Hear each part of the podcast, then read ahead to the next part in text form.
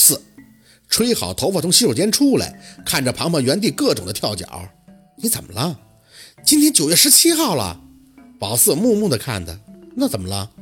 庞庞脸涨得通红。我那个就是我喜欢那个，他明天要过生日啊！吓了一跳。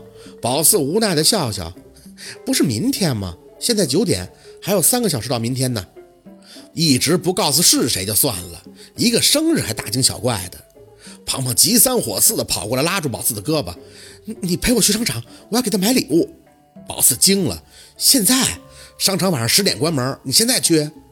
庞庞各种的点头：“啊，对，现在去。我早就选好了，钱包就是犹豫买哪个，一直没下手。你帮我去选一下，咱们直接付钱就行。”宝四有些无奈的看他：“这么着急选不好，明天再选再送他呗。”宝四，庞庞可怜巴巴的，宝四，好吧，服了，随便换了一件宽松的衬衫，就跟着庞庞往他家附近的商场跑。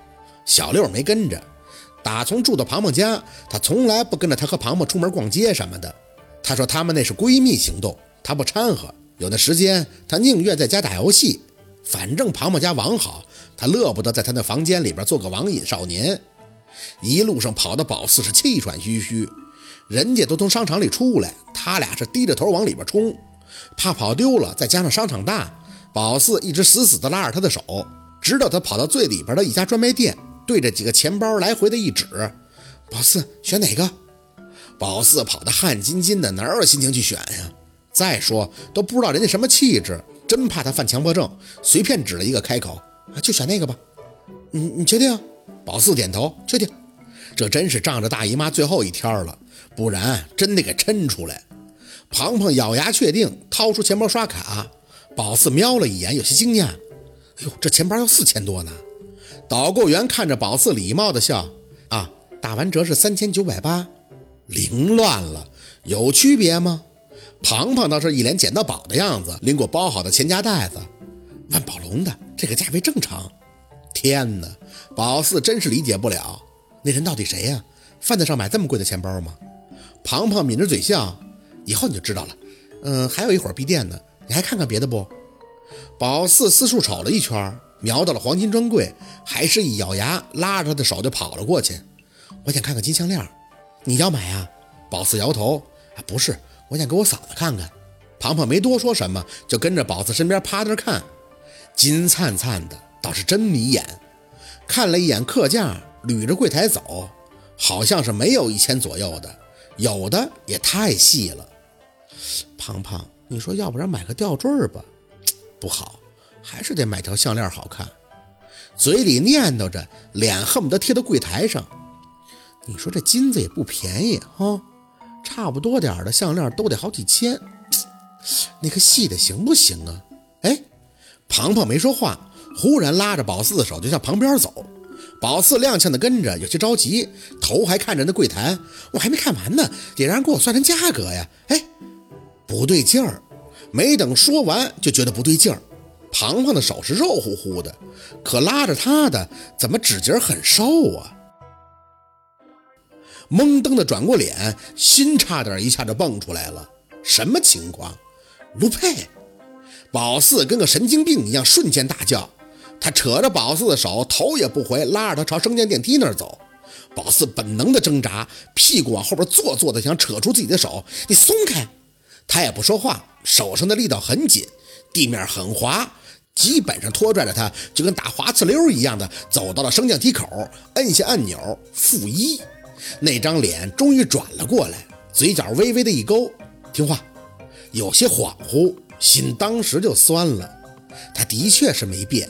那张脸还是鼻梁高挺，薄唇精致，笑起来很璀璨。门一开就要进去，宝四回过神儿，屁股拼命的后坐。我凭什么听你的？松开！陆佩就跟他们从来没有分开过的随意，拉着宝四的手一用力，直接给他拽到了他的怀里。宝四嗓他松开，另一只胳膊死死的搂住宝四的背肩，声音很沉：“我不松。”宝四也不知道自己是怎么了，疯了一样用力的推他，抬脚踩他的脚。升降梯里的空间有限，又咬又打，折腾了好一阵子，可最后发现还是被他抱在怀里，什么都没有改变。你有病！你松开，鼻子一酸就哭了。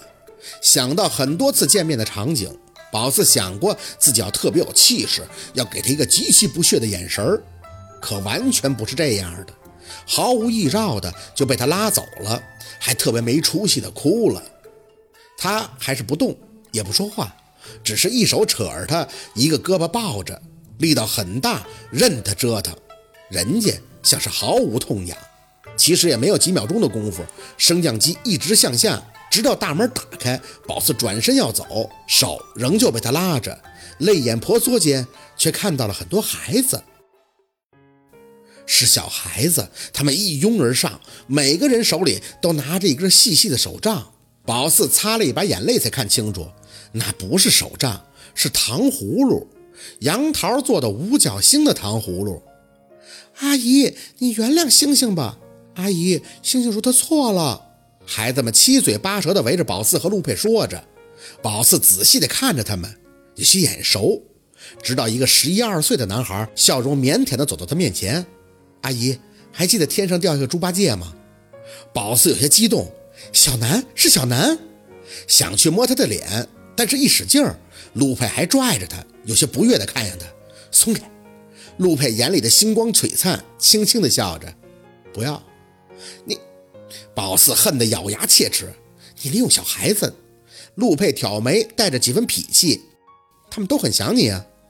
宝四用力的想要甩手，小南却拉了拉宝四的衣服，把手里的糖葫芦递给他。阿姨，你吃星星糖葫芦。叔叔说你不开心了，吃完就会开心了。心里的滋味说不上来，晕的乎的，还特委屈憋闷，就像是穿了件睡衣，但推开卧室的门才发现那是个舞会，还是死对头开的舞会。阿姨，小南的手还在宝四眼前伸着，我们等你好一会儿了，星星会化了的。宝四做了个深呼吸调节情绪，伸手还是接过了糖葫芦。谢谢你，小南。孩子们开始欢呼，很莫名的，还有些发懵，只感觉灯光嗖的暗下，陆佩拉着他就大步流星的走，手一直想要挣开，但一路的用力，只感觉手腕都要断了，也没扯出来。很黑，猛地一按，影影绰绰的，什么都看不清了。他带着宝四走到中间，微一抬眼，到正上方头顶的位置，亮起了七颗星星状的灯，宝蓝色。油亮亮的，这应该是负一层的中间。隐约的记得跟庞庞过来的时候，他说站在这里可以看到商场八层的玻璃天顶，圣诞节可以在这里接气球的。七颗星星组成了勺子的形状，认识，是旁边那家伙教他的吗？四周围突然就很安静，那些孩子像是被他变出来，又突然消失了。兔子，好像很久都没人这么叫过了。手被他握得很紧，你知道吗？我再也不会给你弄丢了。他的声音很低，还有些沙哑，就像是四年前他对宝四说：“你是我的软肋。”那时候的宝四特别的窃喜，特别的高兴，就会傻笑跟他讲：“那就一直对我好啊，一直啊。”可这个一直有多久呢？短的都让人崩溃。陆佩。宝四左手还死死攥着那个糖葫芦的竹签嘴里控制不住的咸涩。你就是个人渣。好，今天的故事就到这里了，感谢您的收听。喜欢听白，好故事更加精彩，我们明天见。